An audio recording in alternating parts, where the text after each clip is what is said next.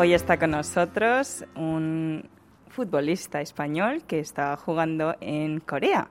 Bueno, ¿se presenta usted, por favor? Hola, ¿qué tal?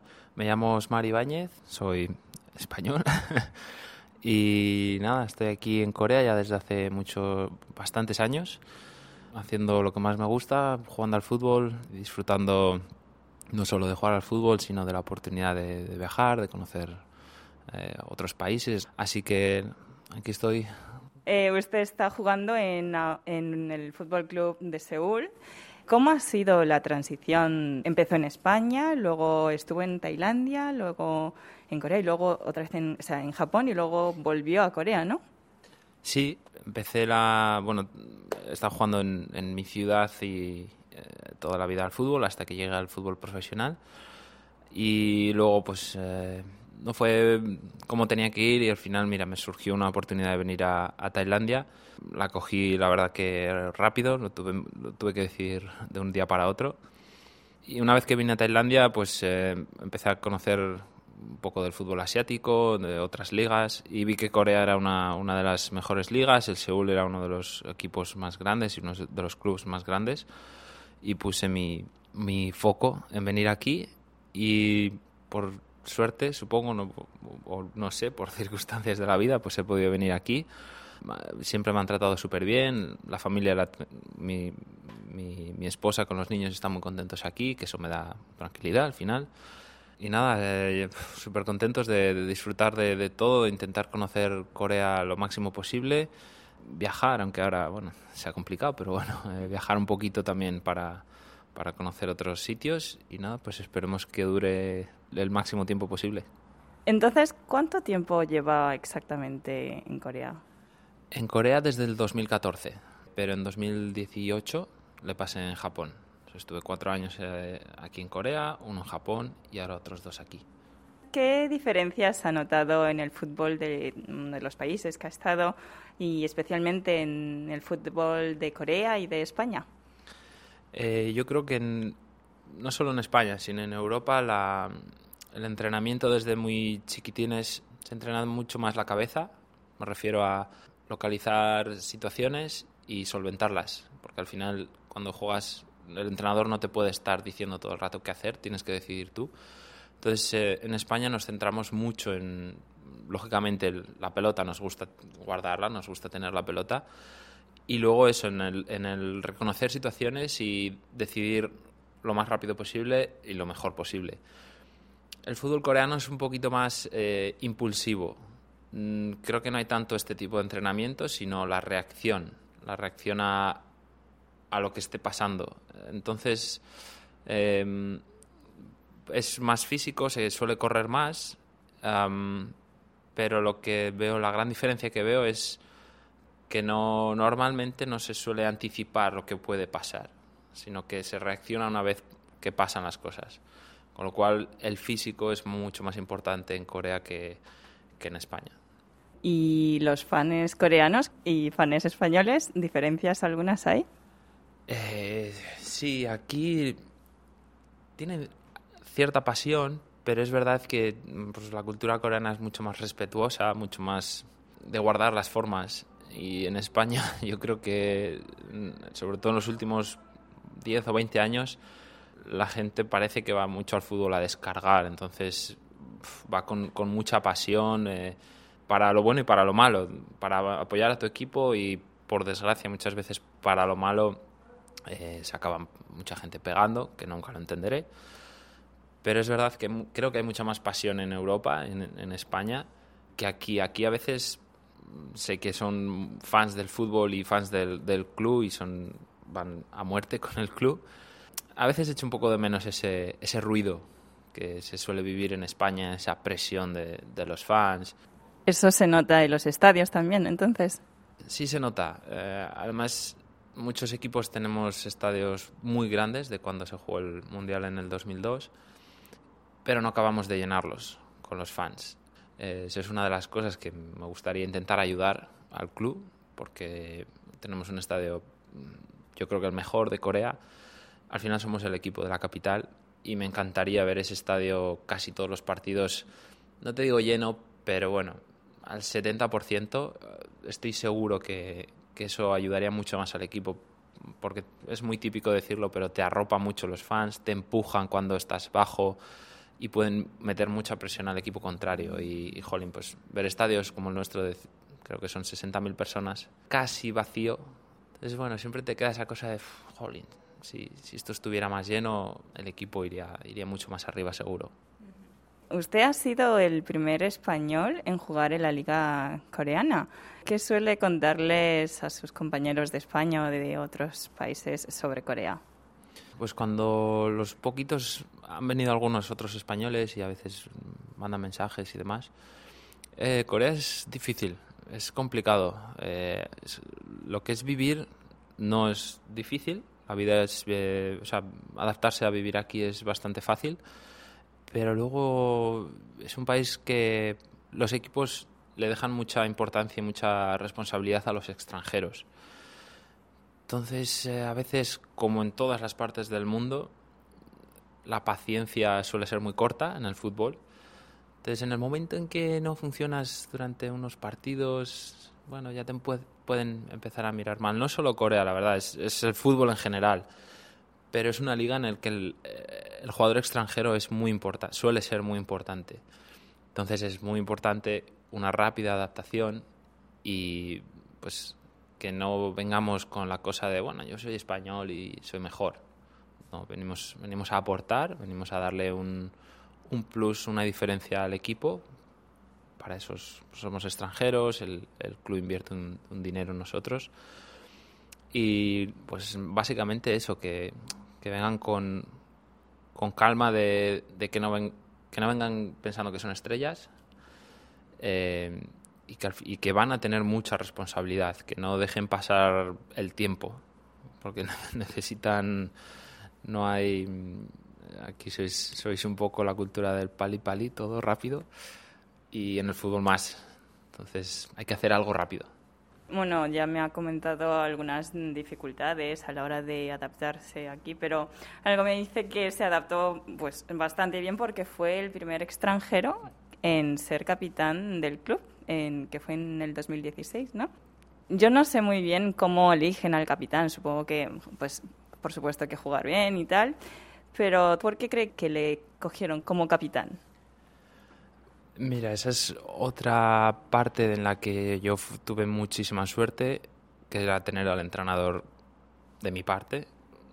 Siempre diré que es casi como un padre para mí en el fútbol, porque me fichó una vez en 2014 y me, volvió a fichar en 2019, con lo cual pues al final me ha dado muchos años de contrato y me lo dio todo.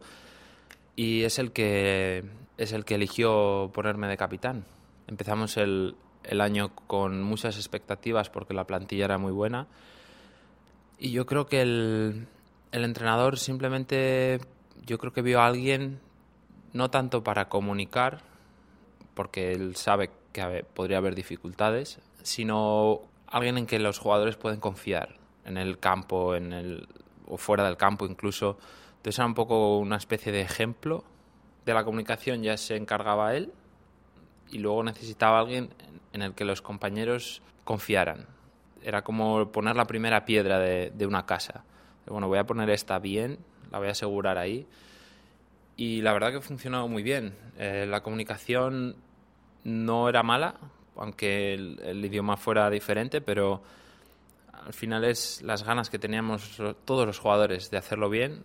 Íbamos todos en una misma dirección y otra vez tuve suerte porque la plantilla era muy buena, teníamos jugadores muy buenos, jugadores importantes, jugadores grandes, y aún así me escuchaban cuando, cuando me tocaba hablar. Entonces al final es, estaba muy claro que una vez que consigues, como consiguió ese entrenador, ponernos a todos mirando a la misma dirección, luchando por lo mismo y queriendo lo mismo, eh, todo funciona, da igual que el capitán hable coreano o no. Entonces se dio todo la, todas las piezas del puzzle encajaron, encajaron muy bien y eso yo creo que tiene que ser, o fue, gracias al, al entrenador. Lo pensó mucho, le costó mucho al final poner un, un extranjero de capitán, sabía que no iba a ser fácil, pero bueno, por suerte pues salió bien, salimos campeones ese año, así que todo contento. Perfecto el plan, vamos. La verdad que ese, Ahí dio el, el entrenador, dio en el, en el clavo, tomó las decisiones correctas y ya te digo, cuando la sintonía de todo el equipo es la misma, da igual que unos jugadores sean grandes, que no, que la edad, que aquí es muy importante. Si vamos todos al mismo lado, al final eso se nota y el bien de todos es el bien individual que conseguimos al final cada uno. Ajá. ¿Y normalmente se comunica en inglés? Sí, sí, yo, yo sé que mis no órdenes, no quiero decir órdenes, pero bueno, mis instrucciones tienen que ser muy cortas, muy claras, porque cuanto más hable, pues peor. Eh, pero ya te digo que normalmente siempre, siempre tengo al, al traductor para cualquier cosa y intento diferenciar cuando dar una instrucción corta y directa o cuando tengo igual tiempo para hablar con algún compañero, explicarle más y ahí ya sí necesito al, al traductor sí o sí. Y cuando no está el traductor, no sé, por ejemplo, en el vestuario, ¿cómo se comunica o cómo es el ambiente? Para eso no hay, no hay problema. Al final todo el mundo, todos los, los jugadores son buena gente. No, nunca he tenido ningún problema con ninguno en seis años, siete años casi ya. Eh, entienden que el extranjero a veces necesita un poquito de espacio. Entonces, bueno, yo estoy bien con eso. Uh, no, no quiero depender tampoco del traductor siempre. Quiero, aunque a veces no me llegue a entender con alguien, quiero, hacer, quiero tener una conexión con los jugadores sin depender de alguien más. También, eh, también todos los, los jugadores eh, dan un pasito adelante para ayudar, para quieren entenderte. ¿Y siente diferencia entre los compañeros por ser distinta nacionalidad? Siempre me han tratado muy bien, la verdad. Yo no sé si es que o todos son así o yo he caído en los sitios buenos, porque siempre me han tratado bien. Sí es verdad que yo intento tener una filosofía de si yo trato bien, pues la gente me tratará bien. Entonces, si yo voy a un sitio y más si es nuevo, es como países diferentes, si yo voy con una actitud mala, una actitud de, de que les quiero pues, que les quiero empujar, digamos, de, de, de mi distancia, ellos no me van a ayudar a mí nunca. Entonces, al final, el primero que tiene que dar el paso soy yo y después dejo que me ayude, lógicamente. Y siempre he tenido mucha suerte que lo, todo, diría que todos, no recuerdo así con alguno que me haya podido pelear, eh, siempre me han tratado bien, siempre han entendido la situación de un extranjero y han intentado ayudar en lo que podía. Y pues en general, eh, ¿tiene o recuerda alguna experiencia en especial viviendo en Corea?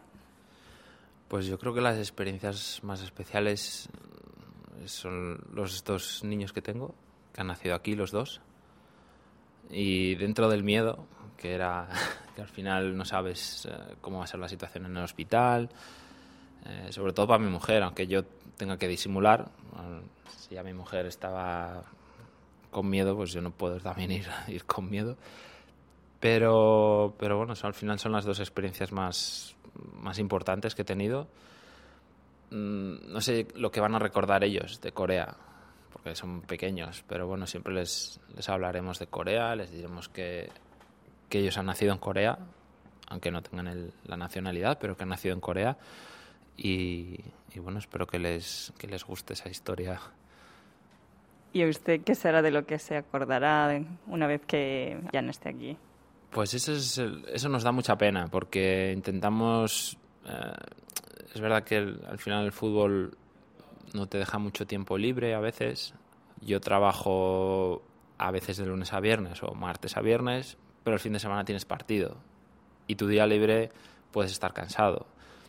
Pero aún así siempre intentamos enseñarles cosas a los niños, buscar cosas para, hacer con ellos, ir a los parques. Ahora hay que tener cuidado con el virus, pero bueno. Ir a parques, ir a, los acuarios, hacer cosas con ellos que puedan recordar, aunque son muy jóvenes y nos da mucha pena que lo puedan olvidar. Pero bueno, hoy en día con los teléfonos pues sacas vídeos, sacas fotos y a mi hijo mayor, por ejemplo, tiene cuatro años y le enseñamos fotos de cuando estaba en Japón, que era un, bebé, bueno, un bebé de dos años, iba al colegio ya incluso, y le encanta ver las fotos. No se acuerda de los niños con los que jugaba y nos da mucha pena. Eh, pero bueno, es lo que, es lo que nos toca vivir ahora, es la situación que estamos y, le vamos a intentar hacer las cosas fáciles a ellos, que tengan buenos recuerdos y que algún día, pues si no estamos aquí, quieran ver dónde, dónde pasaron tiempo de pequeños. ¿Y qué tal le ha ido con la comida? Ningún problema con eso, la verdad. Eh, cuando fiché, la gente de Tailandia decía, uy, Corea, que la, que la comida es muy picante y demás. Mm, bueno, la verdad me ha adaptado muy bien y me encanta y, yo creo que incluso me ayuda a no echar de menos la comida española.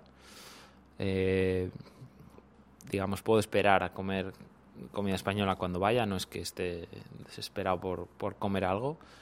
Y de hecho, cuando vamos a los hoteles antes de los partidos, eh, siempre nos preguntan a los extranjeros, sobre todo, si queremos, lo normal es que elijas pasta, espaguetis y pollo. Yo, yo, yo, quiero comida coreana, que encima en los hoteles, pues es comida rica.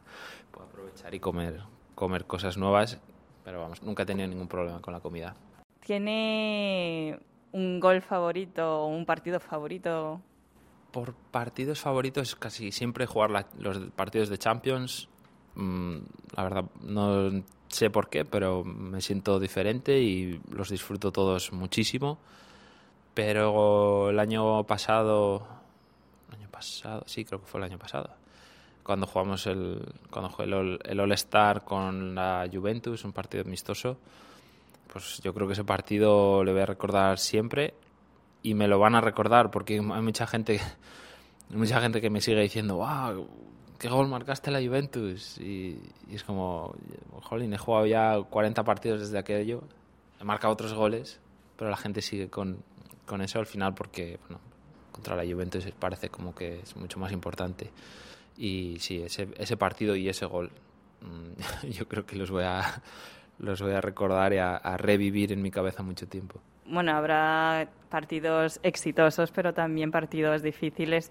Cuando le llega un, un bajón o una depresión así a la hora de jugar y entrenar, ¿cómo cómo lo supera? Normalmente me gusta quedarme un poco solo y ver la situación desde fuera, como, no sé, como si mi espíritu saliera y dijera, a ver, ha pasado esto, te está pasando esto, eh, vamos a verlo desde otra perspectiva, Vamos a ver qué, has hecho mal, qué puedes cambiar, eh, cómo solucionarlo. No me gusta seguir pensando en, el problema, sino en cómo solucionarlo lo más rápido posible. Pasas un tiempo solo, revives la situación, el bajón, el por qué te está pasando, qué hacer para arreglarlo y, y ya está. Lo mismo que he dicho antes, muchas veces los niños ayudan mucho. Entonces, si estás de bajón, vas a casa, estás con los niños, juegas un poco y todo lo malo se va. ¿Qué le encaminó hacia el mundo del fútbol? Eh, pues como muchos niños empecé jugando en el parque con los, con los amigos que tenía y un día uno de mi mejor amigo pues se tenía que ir, me dijo, bueno, es que me tengo que ir. Y lógicamente pues me quedé así como, jolín. Y me dijo, es que voy a entrenar. No, todavía, todavía no jugaba ni en ningún equipo, lo que yo quería era jugar en el parque con los, con los amigos. Y me dice, ven, ven y, probamos, y pruebas a ver si te gusta. Pues desde ese día llegué luego a mi casa, les dije que, le dije a mi madre que, que había ido a entrenar con un equipo, un equipo de un pueblo súper pequeño, con niños de más edades, pero me, me, gustó. Yo creo que un poco la, esa adrenalina, esa competición, es algo que no tenías en, en, el parque. en el parque cuando juegas con los amigos, pues juegas para divertirte, lo que tiene que hacer cualquier niño, está claro pero yo creo que en ese momento descubrí un poco las, lo que empezaba a ser igual competir y me gustaba. Y desde aquello, pues desde los seis años, eh, empecé a jugar al equipo de mi, de mi pueblo hasta los doce que ya me llamó el de, de la capital, el Racing de Santander y, bueno, pues pasar por todo el proceso de academia eh, me gustaba, mm, me daba retos, sobre todo mentales, retos de, para superar y cuando iban bien las cosas, cuando superabas esos retos, como que recibías algo positivo y querías más. Y a día de hoy sigue pasando. Lo que pasa que a veces cuando creces es más complicado porque que cuando creces suena un poco, no sé, romanticismo, pero cuando se mete el dinero por medio se complica todo. Y al final cuando, cuando eres niño parece que es lo más, cuando juegas más natural. Y intento seguir teniendo esos sentimientos cuando, cuando salgo afuera con los compañeros, ver, ver a los compañeros como mis amigos del parque cuando era pequeño y seguir disfrutando cada día, cada entrenamiento, cada partido y bueno, pues a ver a, ver a dónde me lleva. ¿Y si no hubiese sido futbolista, qué habría sido? La verdad, cuando era joven no sabía, nunca he tenido claro por dónde tirar, porque, o sea, lo he tenido claro en el fútbol. No, nunca me ha dado por pensar en algo más. Pero hoy, por ejemplo, pues eh, eh, he descubierto que bueno, me gusta mucho la comida, la comida no de comer, de cocinar, me gusta mucho cocinar, por ejemplo. Podría ser, lo que pasa que no, no sé si, si con 20 años hubiera dicho me gusta cocinar. Lo he descubierto pues cuando he ido creciendo, cuando he vivido solo, cuando he vivido fuera, he tenido que empezar a cocinar. Y la verdad que me ha gustado mucho, me gusta ver los, los programas y bueno, podría ser que hubiera que lo hubiera descubierto y, y tirar por, por ahí, por la cocina. Y ya te digo que al vivir fuera también tengo la suerte de poder viajar, de comer otras comidas, de probar, eh, de ver cómo se come y cómo se cocina en otros sitios y, la verdad me, tengo curiosidad por, por esas cosas, entonces igual podía haber ido por ahí. Bueno, en comparación con otras ocupaciones, eh, los deportistas, la vida profesional es relativamente más corta ¿no? que otras profesiones. ¿Qué cree que podría estar haciendo en 10 o 20 años en un futuro más lejano? creo que es muy lejano eso. no sé. Em, sí es verdad que, que o sea, tengo el fútbol metido dentro y, eh, cuando me voy haciendo más veterano, no quiero decir mayor, veterano, eh, tengo la oportunidad, por ejemplo, de, de, enseñar, no, pero bueno, ayudar a los jóvenes. Y voy descubriendo que me está gustando, que es lo que podría hacer un entrenador, pero al mismo tiempo llevo mucho tiempo siendo el protagonista de mi familia, entonces el día que acabe el fútbol también pues tendré que hablar con, con mi mujer, igual ella quiere, quiere hacer algo, quiere empezar a trabajar o quiere, no sé, lo que sea. Eh, a mí, hombre, pues sí me gustaría estar conectado con el fútbol. Si fuera de entrenador, pues mucho mejor. Pero eso va a tener que ser una negociación con, con mi mujer sobre todo. Ya veremos, ya veremos qué pasa. Bueno, ¿qué es fútbol para Osmar Ibáñez? Buah, fútbol, pues eh, para mí, para mí el fútbol es todo, o sea, el fútbol me ha dado todo. Yo lo veo más allá de, de un simple deporte con una pelota y demás. El fútbol te enseña muchas cosas. Te da la oportunidad de ser compañero, de ser amigo, de educarte. Al final necesitas relacionarte con otras personas, relacionarte con, con entrenadores, con alguien más mayor o alguien de otro, eh, con jefes, digamos. Eh, necesitas seguir unas normas. Tienes la posibilidad de, de aprender a controlar tus emociones también, eh, ya que en un partido pues hay muchas cosas que te pueden ir tocando, esas emociones. Es como un resumen de la vida de una persona, una persona no deportista, pero mucho más corta, mucho más comprimida. En 10 años, 15 años puedes eh, aprender un montón de cosas y puedes ser la persona que podrías llegar a ser en 40 años, pero por el fútbol lo tienes que ser en 5. Entonces, eh, eso la verdad, pues, para mí es, es, la vida, pero en resumida. ¿Y qué significa el Fútbol Club Seúl para Osmar? Pues el Seúl, pues ahora mismo es, es el club donde he podido poner en práctica lo que había estudiado y lo que había mi formación que había recibido cuando era niño. Ya son seis años, espero que sean más, esperemos que sean siete, ocho y los que sean. A mí me gustaría llegar a, a cumplir diez años aquí, es algo muy difícil en el fútbol.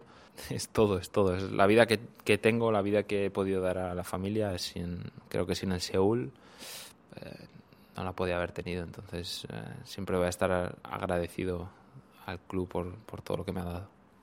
Ya que nos estamos acercando a la Navidad, eh, unas palabras por último, por favor. Bueno, lo primero es que espero que todo el mundo esté sano, que tenga cuidado con, con toda esta situación que estamos viviendo. Es una situación extraña de incertidumbre para todos y, bueno, lo primero desear eso, eh, el bien, el bienestar y la salud para todo el mundo. Eh, espero que todo el mundo pueda pasar las navidades en familia y bueno, les deseo que, que pasen un, un, feliz fin de año, una feliz Navidad y esperemos que, el, bueno, que la entrevista les, les guste a todo el mundo, no solo por el tema fútbol, pues por, por el tema España, por ser un, extranjero en, el, en, otro país desconocido y esperemos que, que a mucha gente le guste y, disfrute con ella.